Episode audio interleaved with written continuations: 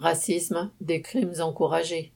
Deux crimes racistes ont marqué l'actualité récente, comme celui commis dans le 17e arrondissement vendredi 13 mai, où un homme de 50 ans est sorti de sa voiture pour se mêler d'une altercation. Il a sorti son arme et tué de sang-froid, à bout portant, un des hommes présents, qui était d'origine marocaine et espagnole.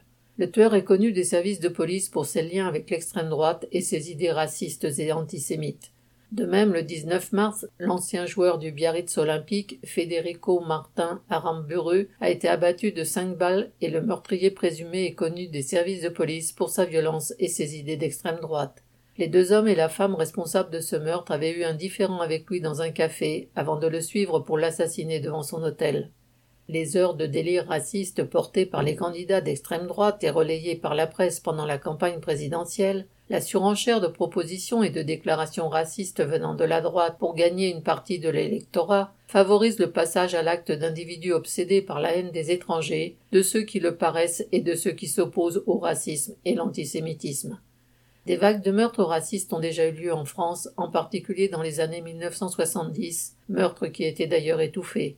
Des attentats à la bombe ont aussi visé les milieux maghrébins à la fin des années 1980. L'aggravation de la crise et la fuite en avant des plus racistes prêts à passer aux actes est lourde de danger. Le racisme, la recherche de boucs émissaires est un poison mortel dont il faut arrêter la propagation. Inès Rabat.